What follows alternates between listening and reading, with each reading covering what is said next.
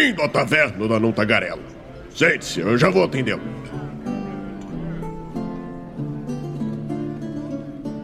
Estamos ao vivo em mais uma live aqui no Movimento RPG.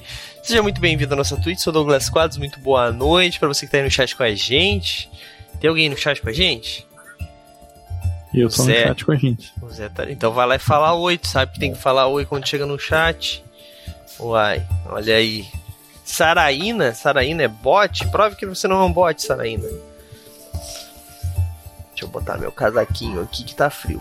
Que assim, eu, não ia chegar lá dando oi sem, sem, sem a live começar, né? Vai que eu dou oi e a live não começa, assim, daí eu não por nada, tá ligado? o Reto tava lá esperando a live começar. Mas vai que o teu computador explode. Nossa, eu acabei de notar que eu não troquei o overlay, então a gente tá com um RPG com 2022.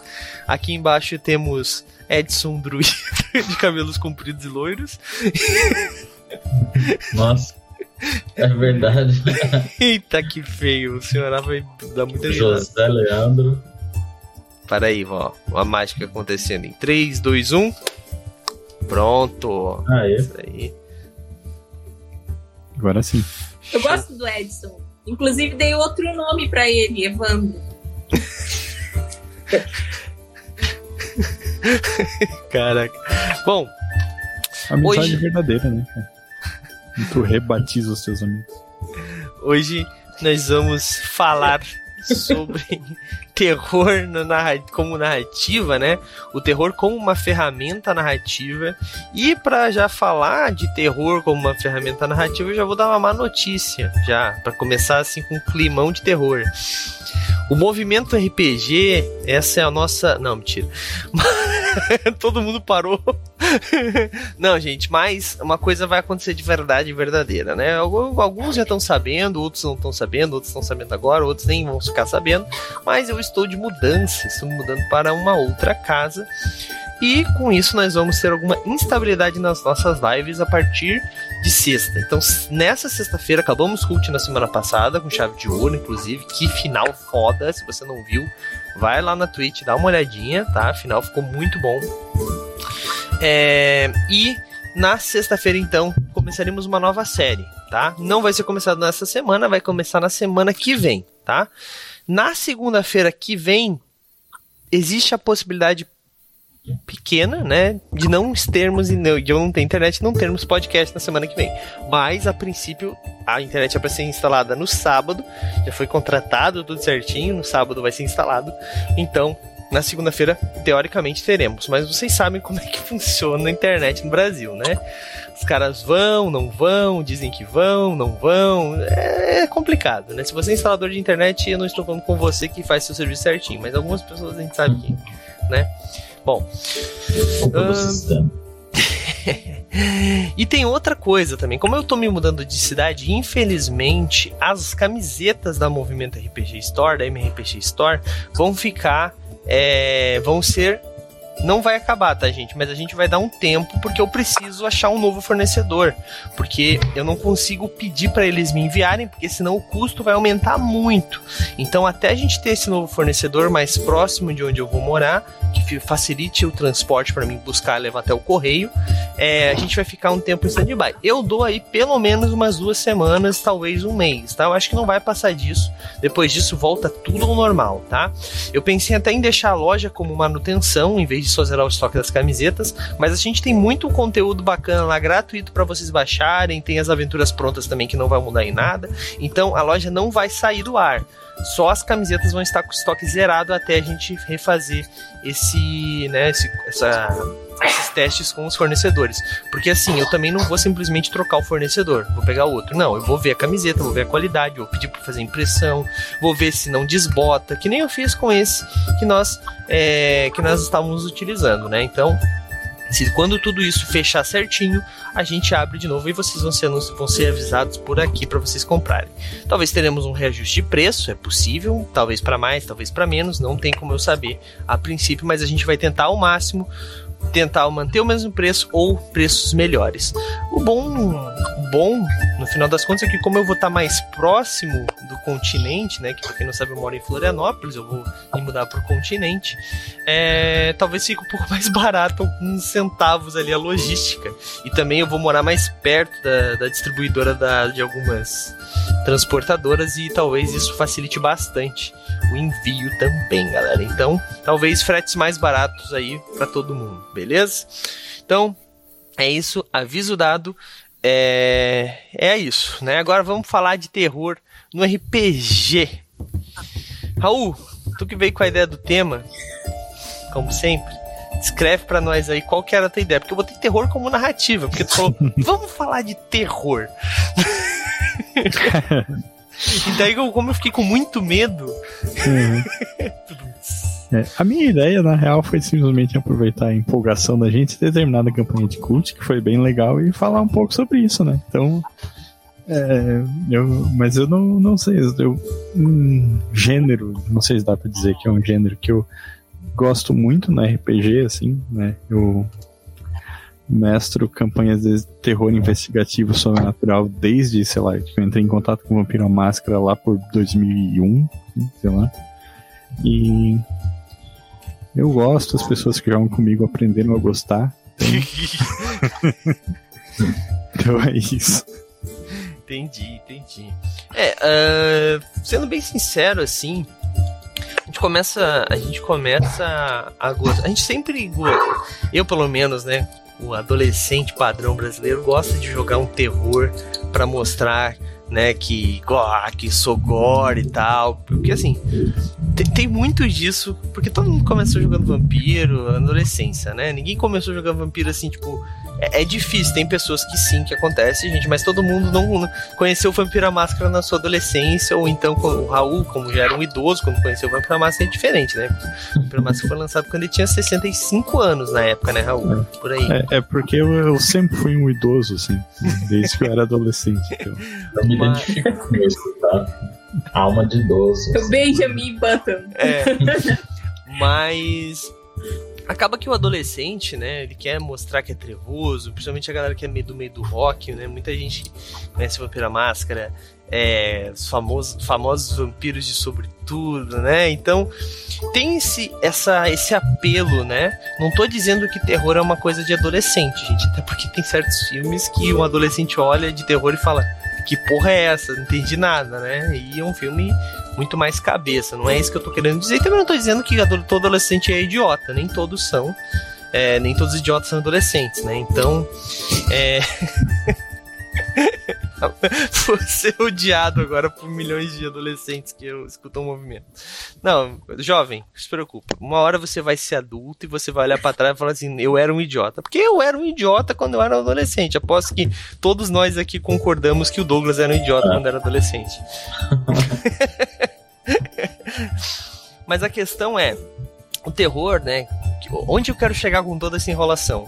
Que quando a gente é adolescente, a gente começa a jogar Vampira Máscara e acha que tá jogando um jogo de terror. Quando a gente pega para ler o livro depois de 20 anos e descobre que Diablerie não dá disciplina de sangue permanente, por exemplo, eu levei isso pra minha vida. Uhum. É, a gente descobre todo um novo mundo de terror, né? Porque, por exemplo, tô usando vampiro como um pano de fundo, né? Mas o vampiro ele é um horror é, pessoal.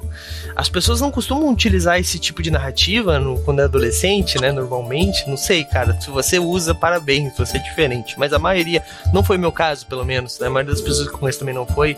Essa questão de você ser um monstro, né? Você tá perdendo essa humanidade, você começa a olhar para as pessoas e ver um pedaço de carne, não mais uma outra, um semelhante, sabe? Então todo esse terror, toda essa questão psicológica, ela é muito forte no, na trama de Vampira Máscara, mas não não era como nós utilizávamos. E depois vem Cult, né, mostrando uma coisa muito pior, muito mais brutal. Shazerhala, da nossa querida Jaque, aqui, tradutora, que daí já é um negócio muito pior. Eu abri aquele livro e não dormi por uma semana, basicamente, tô com olheira até hoje.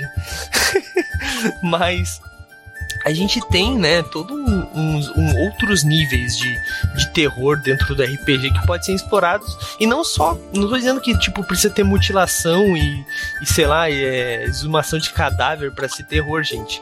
O terror ele pode ser psicológico, ele pode ser uma coisa extremamente difícil de uma pessoa conseguir aceitar. Tem várias formas de horror, né, de terror que a gente vai, que a gente pode falar. Hoje nós vamos nos atentar mais ou menos, né, utilizando essas, essa, o terror como uma ferramenta narrativa, né, mas também, como vocês sabem, a Taverna da Tagarela, a gente tem um tema e a gente acaba esquecendo dele no meio da conversa, se empolga e fala de qualquer coisa voltado. Mas eu queria começar com a nossa estreante, né, já que é a primeira vez aqui na Taverna da Tagarela. Seja bem-vinda à nossa taverna. É, tá meio muda, Jaque, eu acho. Ou só não tá falando nada, talvez, pode ser também. Só não tô falando nada. Ah, tá, show. Troco essa garrafa velha por um Pokémon usado. Mas a Jaque, né, ela foi. Ela tem vários livros e vários contos, né? Inclusive, ela tem várias narrativas de terror. A gente jogou. Ela jogou aqui com a gente Pathfinder 2, que não foi nada de terror, jogou. Foi só quem. Aí jogou Shadowrun, que não teve nada de terror. Mas nós sabemos que o estilo, né? Pelo menos eu, pelo que eu percebo, o estilo que ela curte narrar, de narrativa e tal, é mais o horror. Tô certo, Jaque? O que, que tu fala sobre isso? Tô exagerando? Tô sendo preconceituoso? Ai, meu coração bate forte, como caroço de abacate. Não, meu coração forte bate feito caroço de abacate. eu gosto de horror, não adianta, eu quero narrar. É, é, eu quero narrar um, sei lá, um Pathfinder já lança um vampirão no meio, o negócio começa a ficar escuro, as pessoas começam a morrer, eu não sei o que acontece. então, eu gosto mesmo de horror, né? Não, não consigo fugir disso. É, a minha veia é horror. Mas, como tu falou, Douglas, esse horror que não é horror gráfico, né? Não é aquele horror para chocar, é aquele horror onde você faz o jogador sentir, se divertir sentindo medo, que é a mesma coisa que a gente quer sentir quando tá vendo um filme, por exemplo, ou uma série de terror, né? E que o que tá por detrás daquilo, na verdade, são emoções que a gente ainda não elaborou completamente, né? Coisas que estão na nossa escuridão, que a gente joga no recalque, às vezes que não são capazes de nos ferir, mas que ao mesmo tempo ainda são desconhecidas pra gente. E de alguma forma isso traz um frio na espinha, né? Uh, tem um lance legal no Shazir Kala, o James Vale, ele fala muito sobre a narrativa de horror, né? E a primeira coisa que ele fala é: mestres de horror, entendam. Você tem que usar a intenção na hora, que é você é, montar uma premissa oculta junto de é, um despertar do medo sobre sentimentos que estão ocultos nos jogadores. Não é sobre você descobrir qual é o gatilho do jogador, a coisa que ele tem medo de verdade na vida, que fudeu a vida dele. Ai, desculpa. É, Pode que detonou a vida Pode dele. Pode falar pra caralho, hum, que não tem problema. Não. Ah, tá. que detonou a vida do cara e você vai lá e pisa em cima, pisoteia o jogador. Não é isso, né? Não é onde ele tá desconfortável que ele vai se divertir, né? Você encontrar uma possibilidade de fazer que ele sinta medo sem estar agredindo esse jogador, ele se divertindo ali enquanto ele passa por desafios. O medo mesmo tá e ele não saber, ele desconhecer aquele monstro que tá na escuridão, que ele ouve e que ele sente o cheiro e que ronda a casa dele e ele não consegue de nenhuma forma saber quem é. Ele ser um vampiro, como tu disse, né? E não que ele tem, não é um ele matar uma pessoa, mas assim, quem ele é quando ele faz isso? O que ele se tornou depois que ele fez isso? E como, que eu acho que é o maior medo de todos, mas como ele lida com as consequências das coisas que ele faz, né? Não tem coisa maior que te provoque um medo atávico do que você não saber o que vai acontecer com você, né? e lidar com consequências é algo que coloca o jogo de horror em um outro nível, né? O jogador não sabe o que esperar, ele não sabe o que fazer. Então são coisas simples que você coloca dentro da narrativa. Acho que eu fugi do assunto, mas azar, vou continuar falando. e você coloca na narrativa, não precisa dizer que o osso tá para fora, que a tripa caiu, que tá jorrando sangue, tipo, é, eu sempre uso uma analogia, né? O pessoal gosta assim, ah, o sangue tá espirrando, saltando na sua cara, né? Você tá encharcado, lavado de sangue, caiu na poça, não tem por mais que você eleve essa narrativa gráfica, é, você detalhe isso, vai cair numa cena que é é, eu vou enfocar aqui o filme Drácula Morto Mais Feliz, que eles fazem uma sátira do Drácula de Bram Stoker, que acontece isso, né? Saltam, eles dão uma, empalam a Lucy, né? E saltam, salta sangue, assim, né? Inunda aquele mausoléu.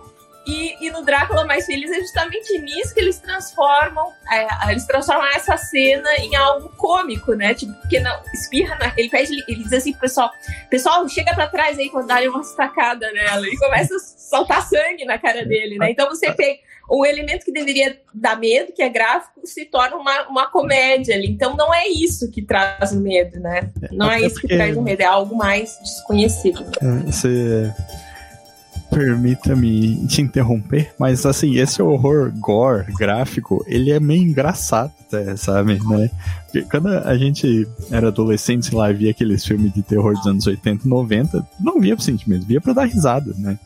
Mortal Kombat, que o cara vai lá, arranca a cabeça junto com a coluna inteira, tu olhava aquilo assim, tipo, pô, é tão fora da realidade assim que que, que ele gera assim, essa, essa coisa meio engraçada, né? Mas isso que tu falou da escolha é muito real, cara, né? Porque quando tu consegue fazer o, o jogador entrar nesse. É, é, assim, quando ele tem uma escolha difícil para fazer pro personagem dele, assim, é, é, que o negócio se torna um, um pouco. É, que causa essa aflição, assim, de terror, do cara ficar nervoso, não saber o que fazer, assim, né? Muito mais do que qualquer gore, como tu falou, né?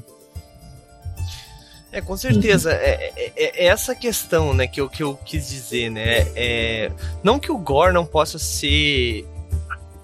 dar medo. Tem, tem pessoas que fazem isso muito bem, tem filmes, mas normalmente a gente vê filmes gore, alguns deles, tipo o Massacre dos Tomates Ambulantes, sei lá, essas porra assim, que são um gore mais voltado pra comédia. A geladeira assassina. A geladeira assassina, o pneu assassino, essas porra assim, são voltadas pra comédia, beleza. Mas a Bia talvez é, seria uma pessoa muito interessante para participar de podcast, desse podcast. Ela é, teria vários exemplos, mas existem gores também que dão medo. E também a gente não pode. O, o Zé nem falou ainda, já tá mandando embora, cara. Vai, vai lá buscar a Bia, Zé, sai. Pera que eu vou chamar ela. Tô brincando. Mas, por exemplo, assim, a gente tem um é, tem vários exemplos aí de, de, de, gores que são engraçados, também tem vários que são pesados, mas também tem uma questão, a Jaque falou com, com perfeição, assim, de, de, de, como deixar as pessoas com medo, mas a gente também tem que lembrar que tem pessoas que têm medo de coisas diferentes. E eu acho interessante uma coisa, assim, arriscada, mas eu acho legal, eu gosto, eu particularmente gosto de fazer comigo, tá? É, conversar sempre na sessão zero, né? O que que gosta, o que que não gosta, o que que tem medo, o que que não tem medo. E se eu tô jogando um jogo de terror, eu não vou pedir para tirar aquilo que me dá medo. Eu vou pedir aquilo para tirar aquilo que me dá tipo, que dá gatilho, que me dá choro, estresse, sei lá, qualquer coisa do tipo. É diferente. Porque se tu tá jogando um jogo de terror e nada que pode dar medo aparece, não tem graça nenhuma tá ligado? O medo tem que estar tá ali, tem que estar presente. Às vezes o medo não é aparecer um monstro, até porque a gente tá jogando RPG. O narrador tem que dar muito susto na galera para fazer, dar um, né, um susto, um jumpscare. Mas é, às vezes perder o personagem, esse tipo de coisa, né? Perder o personagem de uma forma muito trágica, que não tem como voltar, coisas do tipo, eu acho muito interessante como, como narrativa e também deixar os personagens na tensão. Eu joguei uma vez é, é, online num canal de um amigo que eu não me lembro o nome mais do canal dele, acho que é Rickers, se não me engano. Nós jogamos Call of Cthulhu. Foi a única vez na vida que eu joguei. Ou foi, ou foi chamado de Cthulhu ou foi Raça de Cthulhu. Eu não me lembro qual foi, tá, gente? Mas a gente jogou um dos dois. Foi a única vez que eu joguei Rastro de Cthulhu ou chamado de Cthulhu, né? Não sei qual dos dois, como eu disse. E cara, é, foi uma cena. Ele começou a descrever a cena da, da, da entrada da casa e tudo mais, a gente ia chegando e tinha sangue, sabe? E o tempo todo ele foi andando devagarzinho, naquele momento que tu ia virar a esquina para descobrir o que, que quem que tava fazendo o barulho do outro lado, ele trocava a cena. Sabe? Cara, isso é muito apavorante. A gente jogou de cult agora, por exemplo, com o Raul, e a cena de quando eu, eu falei, eu vou até o. No final, né? Eu vou até o Deus dos desejos, né? E eu falei com ele o que, que eu queria fazer e acabou ali saca? Aquilo uhum. foi perfeito, cara. Assim, o terror ele precisa de timing também, né? Então, então, essa questão de, de o que que dá medo nas pessoas, até que ponto as pessoas conseguem chegar de forma segura, é claro, né, gente? Ah, não vai falar que aceita qualquer coisa e daí chegar numa coisa que você sente pânico e sai correndo, sai da mesa, fica triste, não gosta do jogo. O jogo tem que ser divertido. Só que se tu tá disposto a jogar um jogo de terror, também tem que sair um pouco da zona de conforto. Zé, como psicólogo, o que, que tu acha disso? É, eu, eu tava. Primeiro eu tava pegando tudo que foi falado aqui, né? Eu concordo muito com o que a Jaque disse, né? Acho que o Raul, a gente já tem alguns pontos em comum aí também. Você complementou bem. E eu acho que assim, é, primeiro falando aqui sobre o que, o que já foi dito. O, eu costumo usar o medo como narrativa na estranheza, tá? E nessa estranheza pode ter a expectativa, né? Pode ter a questão do medo, pode ter a exploração de quem é o personagem, e o gore cabe sim. É, porque o problema é quando se banaliza né? Banalizou uhum. o gore, ele fica engraçado mesmo. Mas, por exemplo, você está andando num quarto escuro e você de repente percebe que você está pisando em alguma coisa molhada e densa. O cheiro desse quarto não é agradável. Você, quando acende a luz, aí você descreve a cena. Você usou dessa expectativa você tem um gore ali para você explorar, independente do, do, de como você vai explorar, né? Nos mínimos detalhes. Porque tem, tem um filme. O filme da série ele não é tão bom, que é o Hannibal, né? O filme chamado Hannibal mesmo. Que ele tá lá numa, numa torre, ele pendura a corda no pescoço do cara, corta a barriga do cara e manda o cara para baixo para ser enforcado e as vísceras do cara inteira vai no chão quando dá um impacto da corda. É uma puta cena gore, só que aparece tipo um segundo de cena assim. Uhum. É o suficiente para que você já imagine aquilo e trabalhe com a estranheza daquela cena. Certeza. Outra, outra referência, que é um livro do, do Lovecraft, é o caso de Charles Dexter Ward. Em determinado momento, ele entra num, num porão Caralho, esse escuro. Me deixou cagado, mano. Essa, essa cena do porão do Charles Dexter Ward é maravilhosa. E aí ele explora aquele porão e a gente tá cego junto com ele. é uma estranheza. O que você tá fazendo aí, brother? Sai é. daí. É, é, um, é, um, é uma cena tão estranha que o medo tá ali naquele negócio que tá acontecendo, né? Uhum. Então, e você falou de psicologia, Acho que tudo isso resume o que é o ser humano, né? É o medo do desconhecido. Sim. Então, posso... você joga, joga muito às claras, aí não dá medo. Uhum. É, posso pegar carona nisso que tu falou, assim, pra é, linkar com RPG, como a gente tá falando, assim, que eu acho que é um pouco a ideia, né, Douglas? Claro, claro. mas, mas essa parada do, do, do, ser desconhecido é muito importante, assim, e, e, é uma das coisas que, que eu gosto muito no Cult, por exemplo, que é muito fácil para o narrador fazer com que o terror seja desconhecido, né? Que é. É, toda aquela mentalidade assim meio alienígena, né? Do, das criaturas de Metrópolis e do Inferno é, é, muito diferente assim de tu tentar pegar, por exemplo, um mundo das trevas, né? Do Vampiro à Máscara. Ah, beleza, todo mundo vai jogar de humano mas daí tu usa exatamente as coisas que estão no Vampiro à Máscara. Daí, tipo, o jogador que tá acostumado, ele vai ver o vampiro lá, vai dizer, ah, não, eu sei que esse cara aí é um, é um Nosferatu por causa da aparência dele, ele tem ofuscação, uhum. não sei o que, sabe? E daí é, foi embora o terror, assim, porque o cara já sabe o que esperar, né? Mas é, se tu consegue subverter essa lógica, começa a funcionar assim em termos de jogo, né? Sim. Sim, com A certeza. primeira coisa, a primeira coisa que eu narrei Tem aqui uma- no movimento Tem uma Foi. parada que. foi Abismo Infinito, né? Até o Raul jogou. Né? E é o, o tempo inteiro sem, sem falar o que vai acontecer. Até quando dá o, o, o clímax da história, enfim. Né? Acho que esse é o segredo mesmo. né? Uhum. Já que tu ia falar alguma coisa, pode falar.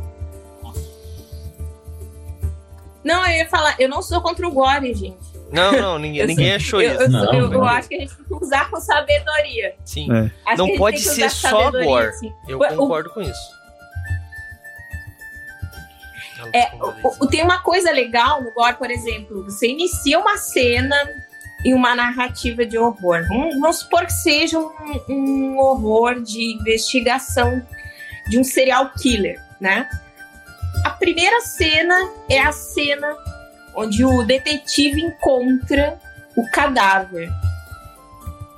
E aí você descreve lá o que, que o psicopata fez com esse cadáver, da forma que o grupo concordar ali de limites, né, dentro da, na- da, Uhum. da, da, da crônica. E aí você está fazendo o que nesse momento? Você está ativando um recurso narrativo de horror que é a antecipação Uhum. que cria uma expectativa a todo momento, durante todo o tempo, até você. Porque você tá vendo o que o seu inimigo fez. E você sabe que ele pode fazer isso com você e com outras pessoas. E você se coloca nesse lugar de eu não sei quando isso vai acontecer de novo. E se vai acontecer comigo, né? Então, é uma antecipação daquilo que o seu inimigo é capaz de fazer, que coloca ele em um pódio, né, diante, do jogador. Meu inimigo tá aqui, eu tenho medo dele, eu devo ter medo, né? Então, assim, o Gore, ele é um ótimo recurso, o Gore, né, assim, uma cena, assim, chocante, ele é um ótimo recurso de antecipação também, né? Uhum. Nesse sentido, achei fantástico o que ele falou. Eu, eu não, não sei se. Ah, eu- sobre a eu- cena do porão.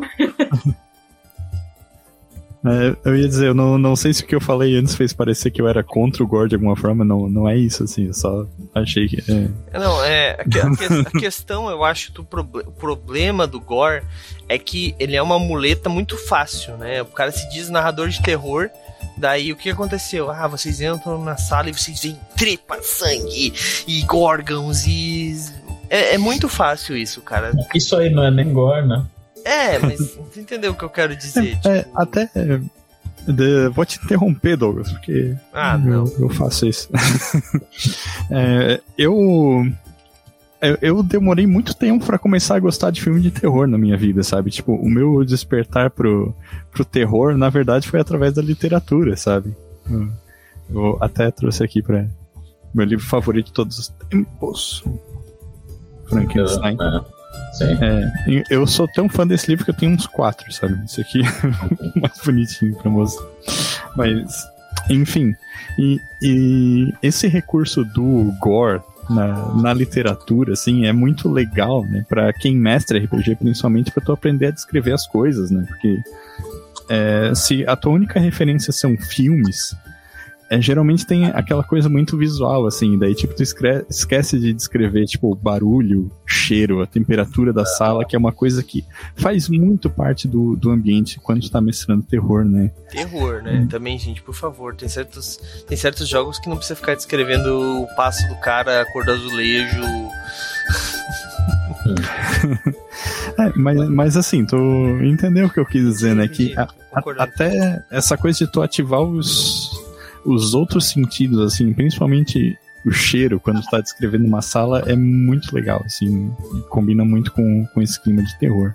Sim, e, e Na é minha humilde importante. opinião. E, e é importante, assim, que, que a galera entenda que o terror também não é só. É bem isso que o Raul falou, não é visual. Na verdade, eu acho que o terror é muito menos visual, tá ligado? Não é nada visual na realidade, se parar pra duvidar. Se parar pra pensar, ah, beleza. O, que, o terror visual é o jumpscare, no meu ponto de vista, tá? Eu não sou um. Gente, eu não sou um. um mestre do terror, nem perto disso, tá? Até porque eu nem gosto de filme de terror, eu acho, eu não, não, não é o meu gênero que eu gosto de assistir. Eu gosto de ler terror, realmente eu adoro ler terror. Eu adoro ler terror de noite antes de dormir, pessoalmente, não sei porquê. porque eu gosto de me martirizar, talvez, pode ser, viu? Mas eu acho que ele é uma. O terror, quando eu tô lendo, principalmente para mim, é tão bom porque tu, ele te prende muito, sabe? Tu fica querendo saber o que vai acontecer. Eu, eu tava lendo os contos do Lovecraft, né? eu, tenho, eu comprei uma coletânea, e cara, todos eles tu fica tipo querendo saber que porra que vai acontecer. E eu já te adianto, a maioria deles tu não vai saber. Sabe, aquele caso do. Esqueci o nome do conto, que é um cara que mora numa fazenda e daí ele tá se comunicando com. Depois que teve umas enchentes, começou a aparecer uns, uns umas criaturas estranhas na, na cidade, daí o, ele mandou pra análise, daí tava se comunicando por carta com o cara e cada vez que a carta chegava era um desespero. Eu esqueci o nome desse conto. Cara. Ah, esse conto é muito foda, Pô, cara. cara, é, é, é, foda demais. Daí ele vai visitar o cara e daí o. Tem os bichos na montanha? Isso, que eles desciam da montanha. Cara, esse conto ah, é fantástico. Eu... E tipo assim, eu, ficava tipo assim, eu falei, não, eu vou ler só a próxima carta, porque ele é por cartas, né? Tipo Drácula, assim. Eu vou, vou ler só a próxima carta. E eu, puta que não, eu não posso parar. Disse, Qual é a resposta desse cara? E eu fiquei, eu li o conto todo, e é grande, é um dos contos grandes dele. E cara, é, é isso que é o terror, sabe? Ele te prende, ele prende o leitor, ele prende o espectador, ele prende o cara que tá ali na narrativa. Só que lógico, gente, tem pessoas que têm o dom, não adianta, tu precisa ter o dom é, eu não gosto dessa palavra, mas tu precisa ter o. Tu, tu, precisa consumir muito terror, tu precisa ser um cara que gosta de descrever muito bem as cenas, porque é difícil. Eu já vi gente. É patético quando alguém tenta fazer algo que não consegue, tá ligado? Tipo, é, fica estranho, porque não é natural pra pessoa. Sabe? Eu tenho um amigo eu não vou citá-lo, porque provavelmente ele vai ouvir esse podcast, ele sabe que é ele, porque eu já falei isso pra ele. Mas, ele é um dos melhores narradores de batalhas campais que eu já vi, tá ligado? Tipo, uma guerra em D&D, cara, o bicho tu consegue escutar o grito da galera, o, ele faz os, os, os, discursos assim, se inflama, sabe? Tipo, te dá vontade de lutar e olha, que é D&D, que batalha campal de guerra é, é horas e horas e, cara, a gente não vê o tempo passar. O cara é muito bom nisso. Daí, beleza, ele narrou uma história inteira disso, a gente achou foda pra caralho. Daí depois ele foi narrar um terror pra gente, acho que foi. Foi. Foi, foi vampiro, acho que foi. E, cara, cara não conseguia, tá ligado? Tipo, ele tentou utilizar os elementos, ah, o cheiro do sangue, essas coisas assim, mas não é a mesma coisa. O cara não tem aquela atmosfera que era criado, né? Compensação, é, tem vários recursos que podem ser utilizados para aumentar o terror na narrativa. Eu não tô dizendo jogar com luz de vela, que é massa, apesar de, de tudo, é muito massa jogar luz de vela, Vampira Máscara principalmente, mas não é sobre isso que eu tô falando, tem vários outros recursos que dá para ser utilizados, né? E esse é um, um, uma, um, recursos que eu, um dos recursos que eu utilizava quando eu narrava D&D e eu precisava fazer algum elemento de um, não um horror, mas um, sabe, dar um suspense, alguma coisa assim, era a própria iluminação, né? Eu tinha uma lâmpada daquelas inteligentes que eu usava pelo aplicativo e eu ficava, tipo, diminuindo a intensidade da luz em determinados momentos. Em determinado momento eu trocava a luz para um verde, assim, ó, do nada, sabe? Tipo, para todo mundo ter aquele baque e daí era quando aparecia uma entidade X, quando eu trocava por outra cor aparecia uma entidade Y, tá ligado? Uma lâmpada dessas é coisa de, sei lá, 60 reais, 50 reais, dependendo de onde tem encontra, encontra até por menos que isso. E é um recurso, se parar pra pensar, que é a iluminação, saca? Porque assim, o RPG é um jogo mental. Então a pessoa precisa. É difícil ter o estímulo visual ali, né? Como eu falei, o jump scare é assim que funciona. É assim que tu vai conseguir, sabe? Mas também não é o meu forte. Então, quando eu tentava fazer isso, era legal por causa do suspense. Mas eu tentei em alguns momentos fazer uma coisa mais de terror, foi patético, tá ligado? Botar música e tal. Eu, uma, uma época, a gente tava jogando, é, foi mais ou menos nessa mesma época, eu passava falando perto, assim, deles, fazendo sussurro enquanto eles estavam discutindo o que que faziam. Eu, eu passava pelas, pela mesa fazendo, falando para algumas pessoas algumas coisas, sabe? Só elas estavam ouvindo, quem ouviu, ouviu, quem não ouviu, não ouviu. Só que, cara, tu não tem o clima para isso, se tu não é um bom narrador de terror, saca? Do meu ponto de vista, claro. Eu já joguei com narradores de terror que, cara, eu voltei para casa cagado, tá ligado? eu era adolescente, admito, pode ser. Mas, tipo assim, eu acho que é sobre isso, saca? É sobre tu começar a não, não, não conseguir distinguir o que, que é RPG e o que, que tá acontecendo de verdade ali, mano, sabe? E é difícil o cara ser bom nesse nível, né? O, e uma outra coisa também é que o narrador de terror, no meu ponto de vista, e uma coisa que eu acho que o Raul, não vou dizer que ele falhou, mas que ele não conseguiu chegar lá, é deixar o cara com medo de morrer como personagem. Tá ligado? Eu não sei uhum. o Zé, mas a gente jogando cult, eu sabia que a gente tinha muito mais chance de escapar. Eu acho que o Raul poder, deveria ter matado pelo menos uma pessoa. Um de nós. Pessoa não. Personagem, por favor. né? Pra gente uhum. começar a ter um pouco oh. mais de cagaço. Porque a gente sobreviveu todas as três temporadas, tá ligado? Num jogo que todo mundo fala que o cara se sobreviver. Eu entendo que foi pelo show, Raul. Muitas das vezes é. que poderia ter matado. Uhum. Não, até é, vou pegar esse gancho. Não, não sei se eu tô cortando aí o Zé ou a Jaque, mas. Ah, tá. Mas se vocês queriam falar alguma coisa, vamos só pegar esse gancho. Eu, eu acho que é, essa parada de morrer, tipo, eu, eu quis deixar ela bem a cargo dos dados mesmo, assim. E é muito normal que os jogadores em histórias de terror eles sejam muito mais cuidadosos, assim, do que jogadores de fantasia, por é, exemplo, sabe? Caso, então, né?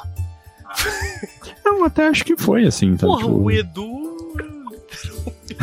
tentou suicídio, cara. O Edu foi o que chegou mais perto de morrer. Ele chegou bem perto mesmo, sabe? Sim, ele, sim. ele, podia ter morrido. Só que ele sobreviveu e teve um, um o ouvinte usou também. a carta para curar ele, é, né? Curaram assim, então... ele, curaram ele. Teve isso também, é, tá certo. Tô te, te culpando, mas a culpa nem é tua, é tudo culpa do uhum. da galera do chat. É. Eu, eu não acredito nessa coisa assim de tipo chegar eu, eu e... curei, gente, no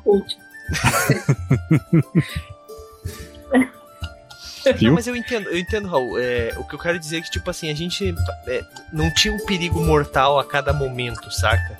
Mas uhum. talvez seja essa a narrativa que tu quis chegar, tá ligado? Eu não tô te, te julgando. Sim, sim. Uhum. Mas é porque é, eu, eu, quando eu tô jogando um jogo de terror mesmo, assim, eu, eu acho que é aquela questão de, tipo assim, a qualquer momento eu posso morrer, tá ligado? E ali eu não, eu não senti isso. Eu não sei se é porque também, é que assim, eu tenho esse problema que eu encarno mesmo, eu tento entrar no personagem máximo possível.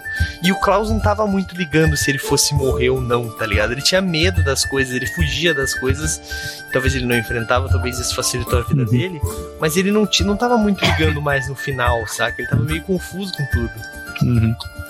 Eu, eu vou te contrariar agora, porque eu vou dizer que mestrando terror, para mim, pelo menos, a morte muitas vezes é uma saída fácil pro personagem, sabe? E eu prefiro é, que, que os jogadores, no caso, tenham medo da transformação dos personagens, né?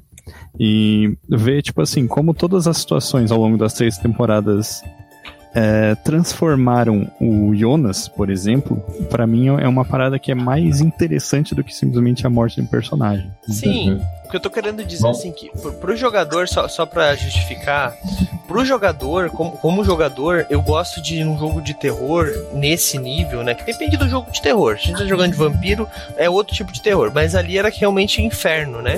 Porque em, uhum. em, em, nenhum momento eu tive assim, tipo, risco, mas é aquilo que eu disse, é também um pouco do meu personagem, que ele meio que se afastou bastante e tudo mais, né? É, uhum. não sei, posso, posso, posso estar pegando pesado contigo, só. Fala, Zé, desculpa, eu te cortei. Eu acho que essa transformação, se a gente for falar de cinema de novo, também a gente tem que lembrar da cena final de Seven, né? Uhum. Porque o, o, o, vilão, a única coisa que ele queria era provar né, que ele conseguia. E ele conseguiu. Não precisou matar os personagens principais. As outras pessoas eram só efeitos colaterais aí na trama dele. Uhum. E e, e essa coisa de transformação e ferramenta de medo, eu vou tirar porque assim, o jogo de horror é claro, né? A gente vai ter sempre ferramenta de, de medo. Só que eu também costumo usar, é, em, aliás, em qualquer jogo que eu mestrar, exceto os, os cômicos, assim, do começo ao fim, essa ferramenta do medo na construção de um bom vilão, né? Então, um vilão que todo mundo fala, que todo mundo. Que, cara, esse cara é foda, esse cara é foda, mano, esse cara é mal, esse cara é mal. Porque quando ele aparece, ele não precisa nem ser poderoso o suficiente para enfrentar o grupo. Mas o nome dele, né, o precedente que ele tem, faz que um bando de, de jogador de DD de 15 nível tenha medo de enfrentar um inimigo. Isso é muito legal, principalmente porque é um cara que ninguém conhece. Agora, se for um livro do, do, do, um monstro do livro dos monstros, Aí alguém já deve ter visto a ficha, ter calculado mais ou menos se dá ou não para enfrentar. Né? Então, de novo, né? Dá para usar estranheza em qualquer ponto. Sim, exatamente. É, mas ó, uh... tem uma coisa que é legal. Pode falar, Jack, vai. Que é legal comentar. São, são três é, recursos né, que você pode usar. Acho que já, mais ou menos vocês falaram aqui. É, mas vamos dar nome aos bois: né? atenção narrativa, né? harmonia e também a progressão. Né? São três coisas que são importantes a gente comentar. Atenção narrativa é para que o jogador tenha respiros ali no meio, senão ele não sente o, o terror aumentando, ou ele não sente que. É, dá aquela sensação de que possivelmente ele vai se livrar daquilo, mas em um outro momento aquilo vai retornar. E fazer isso é muito bom com cenas que saltam no tempo, né? Não só mostrando, por exemplo, uma cutscene no início que está acontecendo. Caí. Tá cortando um pouco, Jack. É, eu, Caí? Eu tô ouvindo. Eu tô ouvindo, ouvindo me deu uma, deu uma cortadinha pra mim aqui. Eu caí ou tô falando ainda? Tá falando ainda, pode falar. Repete, por favor, a última parte só. ah, tá. Tá.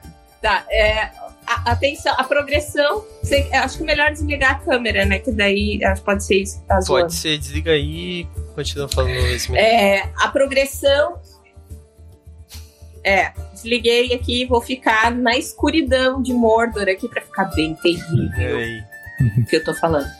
É, a progressão, que é aquela ideia de que você começa aos poucos, vai entregando elementos para o jogador, né? Pistas, re recompensa ele ao longo é, da narrativa para que ele tenha essa sensação de alívio e depois você. É, como puxar uma corda, atenção texto narrativo e no RPG é a mesma coisa, né? Quanto mais você estica em sentidos opostos, mais tesa ela fica, né? E quando você relaxa, ela faz aquela descida. Então, é, graficamente é, é, a mesma coisa, é você dar um respiro no jogo para que o jogador tenha aquela sensação de, de que ele pode escapar daquilo, mas no momento seguinte você prende ele em um, um novo cenário de horror, né? um novo conflito, um novo dilema. E isso é bom porque é, trazer esses elementos para dentro da narrativa, é, em um salto temporal, por exemplo, ou corta a cena e passa para a próxima, e, e, depois a cena continua, uma cena é uma cena que a gente chama de persistente, né? Ela inicia no início da narrativa e ela vai se desvendando aos poucos enquanto a narrativa avança. É um ótimo recurso e muito eficaz. Eu já usei várias vezes, eu costumo usar, na verdade, sempre salto temporal e tem um super efeito. A galera fica muito apreensiva, né? Você não sabe o que vai acontecer, mas existe uma, existe uma grande possibilidade de tudo dar errado. E é esse o medo que você vai enfrentando. E sobre a construção do vilão também cabe nessas, nesses três recursos, né? Você entregando, de repente, não dizer que o vilão é forte, que ele tem esse poder, como o pessoal, como vocês citaram a questão da ficha, alguém vai lá e olha, né? Mas é muito mais eficaz você mostrar para o jogador um lugar onde o jogador chega e ele encontra é, uma vila devastada, um, o corpo, né? É, o, corpo depredado, mostrando o quão esse vilão ele tá pouco se lixando para a humanidade, é, o quão terrível ele pode ser, né? É, mostrando o que ele faz, né? não dizendo de fato, assim, descrevendo quem ele é. E fica subjetivo na cabeça, e acho que é isso que dá o medo, né? É, a progressão, a gente já falou, tensão e a harmonia. Você fazer isso de uma forma que não se acumule em uma cena só todo o terror possível e você distribuir esse terror e novamente é, você fazer uma narrativa com salto temporal, com uma cena persistente vai te ajudar é, a colocar um pouco de harmonia de forma fácil dentro da narrativa. Com certeza. É, que, que aula, hein, gente? Uhum. é isso Profissional aí. é outra coisa, né? É isso aí, é isso aí. Bom, galera, a gente já meio que bateu o nosso horário, então vamos para aquela rodadinha final pra gente encerrar com chave de ouro, última opinião aí. Cara, esse dá pra, a gente pode fazer, Raul, botar aí sugestões aí, ó. Terror pessoal, utilizando no, pra, fazer coisa pra Vampira Máscara. O, o, o, as, os livros de vampiro, né, de, de World of Darkness, cada um deles tem um tema de terror, né? O, o Changeling é, é muito massa também, se parar pra pensar, né? O, que é a questão do, da, das pessoas estar tá esquecendo do, do, mundo das fadas e elas estarem desaparecendo, né, cara? É, é, é, muito bacana se parar pra pensar também esse tipo de narrativa, ou até mesmo o não traduzido pro Brasil, o. Aparição, como é que é o nome? Rating? Wraith. Wraith. Wraith. Wraith. É isso aí. Hum. Galera, só um segundo, cadê o 20? Está fazendo uma raid aí, trazendo 11 pessoas. Brigadão aí pela raid, sejam muito bem-vindos. Estamos encerrando aqui, mas fiquem aí que a gente tem mais uma última rodada de, de, de falas aqui. Sigam a gente aí já para não perder nada, nenhuma das nossas lives, beleza? Mas eu tava falando, o Wraith também ele tem toda uma, uma mecânica né, específica, o demônio, a queda. Cara, todos os da linha do, do World of Darkness, eles lidam com essa questão do horror de uma forma diferente, completamente diferente, que hum. pode ser muito bem explorada e a gente pode fazer um podcast para cada uma delas, Raulzito, tava tá? ah, horror pessoal, é, horror ah, social. É verdade. Hã? É verdade, é verdade. É legal, né? Uhum. As dicas pro futuro. Mas vamos lá então para aquela nossa rodada final. Vou começar então com, os, com o Raul, já que, a, já que é, acabou de dar uma aula pra gente, vou deixar ela por último pra ela dar uma respirada. Raulzito, é, baseado no. Palestrinha. Não, mas é muito importante isso, já que não, eu sinto, sinto lhe informar que você é a pessoa mais capacitada que nós temos aqui pra falar de horror, né? Estamos aí de terror. É, Raulzito, últimas, últimas palavras aí, parece meio pesado terror como narrativa, né? Mas qual a tua última fala aí pra gente encerrar com chave de ouro? É, cara, é... É, eu... A gente não falou muito sobre a questão de mecânicas de terror no, no RPG, que eu acho que é uma coisa muito legal, né? E, é, a sanidade do, do Call of Cthulhu, por exemplo, né? Ou ou a humanidade do vampiro, né?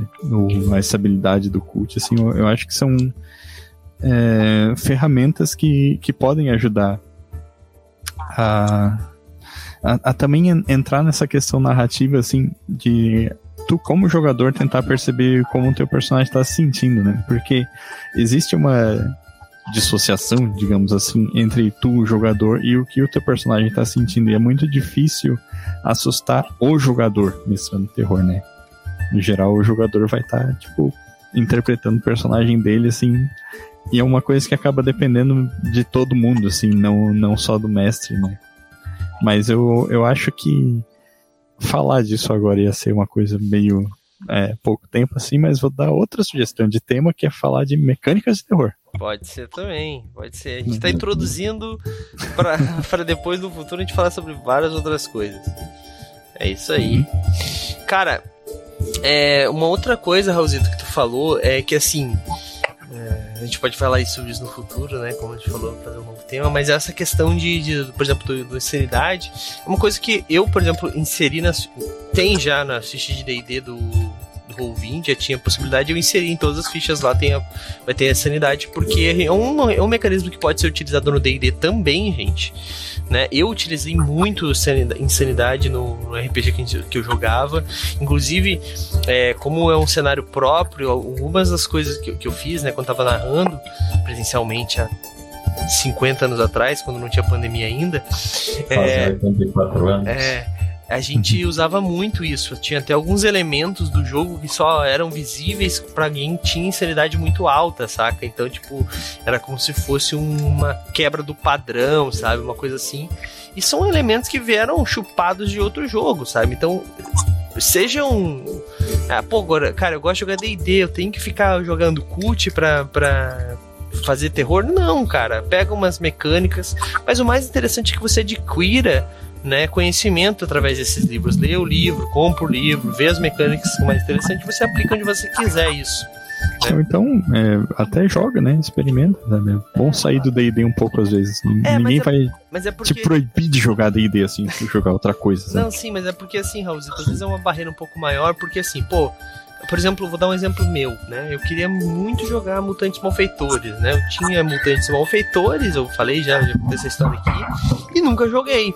E eu tenho o livro. Por quê?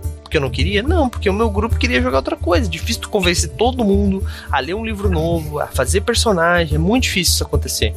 Então, assim, mas não quer dizer que você não possa inserir essas mecânicas no seu jogo. Cara, posso uh, só pegar um gancho aqui e dar mais uma experiência anedótica, alongando assim infinitamente esse podcast? Vai, vai lá, rapidão. É, um jogo extremamente subestimado da, da linha do Novo Mundo das Trevas, ou Crônicas das Trevas. Não, não pode. Zé, tá. faz a tua. Fala, Vai. O Changeling Os Perdidos, né? Que é, muita gente, inclusive, considera que é um Changeling Senhor melhorado, assim, um dos poucos jogos da, da linha do Novo Mundo das Trevas, eu acho que, que conseguiu essa, esse feito, assim, de, de, de cair no gosto popular, né? E, e, cara, eu ganhei o livro da Fernanda muito tempo atrás, assim, e. Tipo, ninguém nunca queria jogar, tá ligado? Porque. E, e, era um cenário muito massa, assim. Daí eu comecei a pegar elementos de Changeling Sonhar e colocar em outros jogos, sabe? E pegar essa coisa assim, meio do. meio alienígena também, como. Como eu usei esse adjetivo para descrever as coisas do cult, assim, meio alienígena das, da, da, das fadas do, do Changeling e tal, e, e tentar forçar essa lógica em cima dos personagens de de, de seja qual fosse outro cenário, e até até D&D eu fiz isso, sabe? Então, é, é, um, é, uma parada bem interessante que tu falou isso, assim, né? De, de buscar essa inspiração. Então, só isso. É isso aí. É isso aí, cara. Essa questão de buscar inspiração vale toda uma um podcast também, Raul. Uhum. Beleza, fechou. Zé, últimas, últimas palavras aí. É, não tenho muito o que acrescentar, então acho que vou ficar com uma, uma dica. Bora. O filme de 1920 chamado O Gabinete do Dr. Caligari. Tá? Se você não assistiu esse filme, assista. Primeiro filme de terror da história, expressionismo alemão, sofisticadíssimo. Você olha assim e fala, mano, o Tim Burton assistiu esse filme aí umas 300 vezes. Meu Deus. Na questão de. na questão de. Não, cara, você Só não nas sabe imagens tá eu tô cagado de medo aqui, cara. É, assista. Ele é um filme de terror, horror, é, sei lá, com o sofisticado no plot twist que você para e pensa que como alguém em 1920 fez um negócio tão bem feito como esse filme é, tá? Recomendo, é uma referência muito boa, se você quer dar medo, vai lá e um monte de gente bebeu dessa fonte aí, pode ter certeza. Show de bola, show de bola com a indicação aí. Jaque, por último, mas não menos importante, faz, já faz a tua última fala, então, nós irmos para o Jabá. Isso que já já meteu o jabá no final também, aproveita. Tá aqui. Uh, então, também vou fazer como Zé. Dar uma dica, é, na verdade, aqui bem fácil, né? Que todo narrador pode entregar. A gente falou de intenção, texto é, do jogo, né? Harmonia, progressão e tal uma coisa para você usar em diferentes tipos de cena, determine qual é o sentimento que você quer explorar ali naquela cena, qual o tipo de horror que você está utilizando na cena. E narrador, use a voz. Para cenas onde você quer aumentar a tensão, o ideal é você falar mais pausadamente, com uma voz mais grave e se você quer dar uma sensação de urgência na cena, um perigo iminente, aumenta esse tom de voz, aumenta a, a, a, aumenta a velocidade com que você está falando, faça o jogo andar rápido, diga para os jogadores que eles têm que decidir de uma vez, que procure colocar esse senso de urgência, que vocês vão ver que tem, surte um super efeito na narrativa sem que você precise elaborar muito a cena. Isso faz uma, uma baita diferença. E Jabá, Jabá, o que, que eu tenho aqui? Essa semana eu, eu, eu não estou postando muito lá no Instagram, vocês podem me seguir, arroba Jaque Machado Escritora. Tem dicas lá de, inclusive, de, de é, narrativa. Hoje saiu algo sobre diálogos, como você fazer bons diálogos nos livros, e lá constantemente tem dicas é, do que, que você pode, como você pode melhorar a escrita e a narrativa de RPG, porque esses dois lugares eles se cruzam. E também é, convido vocês a participarem de um projeto muito legal que está acontecendo lá onde eu sou a DM, que é o Meio Mundo RPG, que é sobre literatura. Então, se vocês estão afim de ler, cola lá para a gente fazer leituras juntos, vai ter sprints, a gente vai ler contos e depois montar mesas de RPG para narrar em qualquer lugar, até que um movimento. É verdade. e é isso. Obrigada pelo convite, Raul Zé. Adorei te conhecer. Tuas dicas maravilhosas, Douglas. Vocês são muito bons, gente. Obrigada.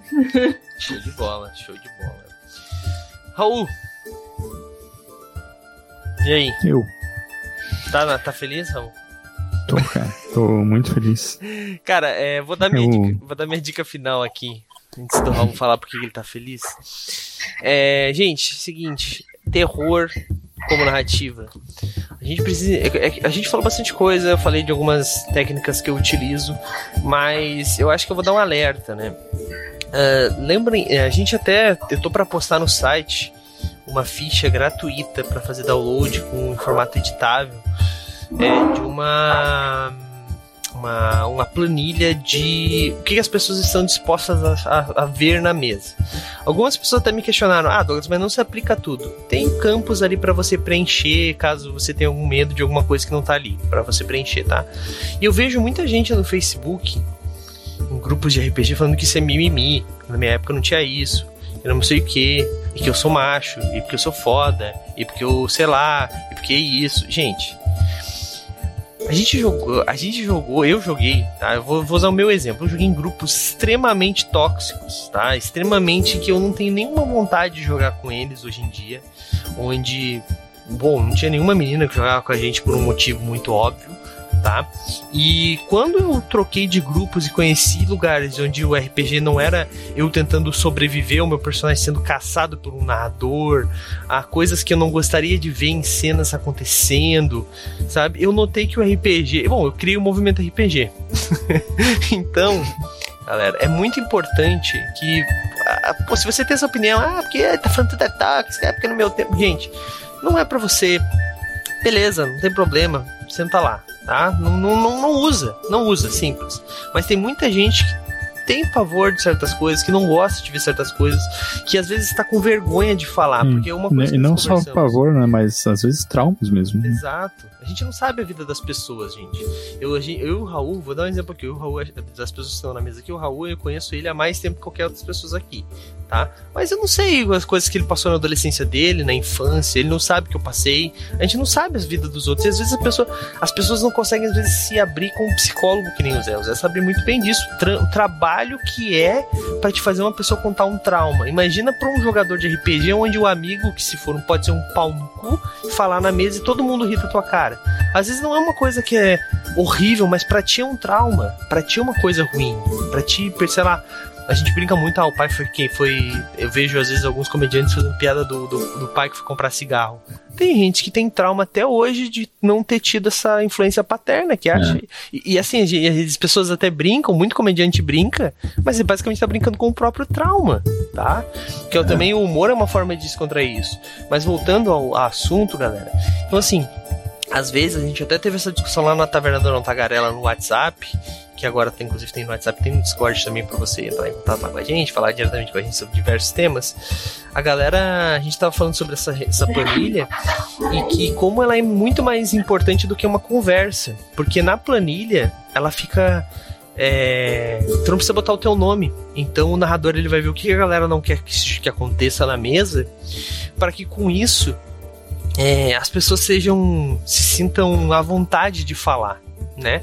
Não fica aquela coisa de tipo, pô, mas tal fulano é, então ele tem esse trauma. Tipo, não, não vai existir isso, é, é, anônimo, era essa palavra que eu tava querendo. Então isso é muito melhor porque às vezes a pessoa não tá, não se sente confortável em falar seu trauma, aquilo que tem medo, aquilo que não gosta, aquilo que tem pavor, etc, para outra pessoa. Então utilizem essas fichas, galera, é muito importante. Claro que a conversa na sessão zero também é bastante importante, mas é aquilo que eu digo, uma coisa não substitui a outra. E se você achar que assim, ah, mas na minha mesa tem que ter esfaqueamento e palhaços assassinos correndo atrás das pessoas que têm medo de palhaços assassinos. Beleza, quando a pessoa mandar esse coisa, fala assim: ó, ah, gente, esse termo aqui eu queria usar na minha mesa. Então a pessoa que não está, saia. Porque também tem, você tem esse direito, né? A gente não pode dizer que não tem, gente todo mundo tem o direito de querer botar o que quiser na mesa. Agora, quando você estiver sozinho narrando para você mesmo na frente do espelho, ou então procurando o grupo lá no, no, no Quest Finder porque os seus jogadores não querem mais jogar com você, não vem reclamar, né? Porque o RPG ele precisa ser divertido para todo mundo, não só pro narrador. Assim como não só pro jogador também. Né? Todo mundo tem que se sentir confortável e feliz na, no final da narrativa. Se o seu personagem morreu e você ficou triste, faz parte também. Aceita. Sim, tem um ditado que resume muito bem isso tudo que o Douglas falou, que é o combinado nunca sai caro. Exatamente, exatamente. E assim, cara, não existe coisa que não pode ser substituída. Se a sua campanha inteira tá baseado no plot de um palhaço que sai esfaqueando as pessoas, cara, e você não pode mudar isso para um cara maluco, gordo, feio, barrigudo, magro demais, ou qualquer. Gente, muda o estereótipo tá ligado? Muda o estereótipo Zé, por exemplo. Sacanagem. o cara barbudo, cara... feio, gordo, psicólogo. É, psicólogo. Sei lá. Ei, alguém no chat. Cadê o vídeo? Não, mas falando sério, muda o estereótipo, gente. É fácil, não é difícil. Faz ser um anão, faz ser um, sei lá, um. Cara, faz ser um, um assassino fantasma. Não sei, gente. Muda, muda. Não, não existe nenhuma trama que não pode ser totalmente mudada, gente. Afinal de contas, a gente tem vários livros cópias aí de vários outros, né? Bom, Gente, essa é minha, minha dica, tá? Usem como quiser. Se quiser cagar porque eu tô falando, cague, mas depois não vem reclamar que o RPG não é mais como antigamente porque as pessoas não jogam mais. Porque as pessoas estão jogando sim, só não estão te chamando. Desculpa te informar isso. é verdade. Bom, gente, é isso. Vou... Raulzito, faz teu jabás aí pra gente encerrar depois, então. É, eu sou Raulzito, vou deixar o link aqui com um monte de coisa que eu faço. Porra, lá uma então, camiseta Clicando nos, nos links lá. E, enfim, quarta-feira eu vou estar aqui mestrando D&D quarta edição. É, no cenário de, de terror, Dark Sun. Desculpa. E sexta-feira sai texto meu de vampiro, um texto que o Douglas provavelmente vai odiar, porque eu falo ah, bem não. do Novo Mundo das Trevas, né? Ah, não. Mas é, é isso. Show de bola. Show de bola. Zé, e você, Zé, algum uma, um jabá aí pra fazer no final? Saiu o conto sábado, né? Saiu. Eu tô com um link aqui, inclusive, engatilhado. Ah Vou postar aqui. Não, um, eu estava pensando a respeito disso também. Tem um, um pouquinho desse quê de, de horror, porque tem o trabalho, tem uma cena que tem uma certa expectativa no que está acontecendo ali, né? Então cabe, por isso que está tá postado aí, se alguém quiser ler. É um, um texto que eu fiquei muito feliz de ter feito, mas tem mais um texto para sair sábado, né? Que contei com a ajuda do Raul aí. Vamos mudar aí, né? Sair desse, desse tema e falar sobre aventuras bem épicas em D&D, assim, uhum. lá, perso personagens bem poderosos mesmo vão aparecer lá. Mas agradeço. Show de bola, show de bola. Bom, galera, então é isso. Vou passar o calendário aqui da nossa semana. Apesar de que essa semana vai ser bem curta. Quarta-feira temos a quarta edição, conforme o Raulzito falou. É, Sexta-feira não teremos live, né? Conforme eu avisei no começo da live, não teremos live na sexta. Exclusivamente, a partir de semana que vem volta tudo ao normal. Talvez na próxima segunda-feira também não tenhamos live. Talvez, não é garantido. Provavelmente tenhamos, mas Tudo isso eu vou avisar no Instagram do Movimento RPG, tá? Eu sempre aviso antes quando não tem live lá, então é só você seguir Movimento RPG lá no Instagram, tá bom? A propósito, galera, patronato hoje é dia 23, falta exatamente. Não, amanhã vai fazer uma semana. Mas ó, dia 31 é o último dia para você entrar no patronato pagando apenas 15 reais, tá bom? Depois disso o valor vai aumentar. E assim, a gente tá quase batendo a nossa. Inclusive, já que tu que tava querendo ajuda, me lembra, se tu quiser ainda ajuda, me chama antes do dia 20. antes do dia, do dia 31. Porque depois vai aumentar o valor, tá? Vai aumentar as chaves que a pessoa vai ganhar com o valor aumentado? Vai aumentar. As chaves continuam valendo 5 reais. Só que o valor mínimo vai aumentar. Então, né? Se você quer pagar 15 reais, entra como 15 reais. Uh, tem bastante novidade pra gente em junho, tá? E assim, a nosso patronato tá com a meta a meta 3 quase batida. A meta 3 vai garantir mais um livro todos os meses e vai garantir um quadrinho do movimento RPG todos os meses, galera. Sem contar outras coisas mais, tá? Nível de personagem de DD, avanço de é, miniaturas de personagens para quem completar um ano de patronato, miniatura em 3D dos personagens. Então tem muita coisa bacana para ser feita tá? se a gente bater essa meta e a gente tá quase nela batida. Então vamos fazer essa força aí. Em junho nós vamos começar também uma outra fase do patronato, um patronato 2, né? Vai ter o patronato e o, e o patronato. Esqueci o nome do negócio de novo, nem lembro. Confrade. Patronato Confrade, que é você trazer pessoas pro patronato, você vai ganhar prêmios também. Então vai ficar uma pirâmide, vai, vai virar uma pirâmide. Illuminati. Mas galera, tem muitas coisas aí para acontecer, mas se eu fosse você já se adiantava. Tem que estar no patronato quanto antes, tá bom? É isso então, galera. Temos um, uma conversa, temos um assunto, fechamos com chave de ouro. E, gente, vejo vocês na quarta-feira às nove da noite, mas fiquem aí que eu vou fazer raid pra algum lugar que estiver jogando RPG. Falou! E aí, você gostou? Acesse todas as segundas às 20 horas twitch.tv barra mrpgoficial.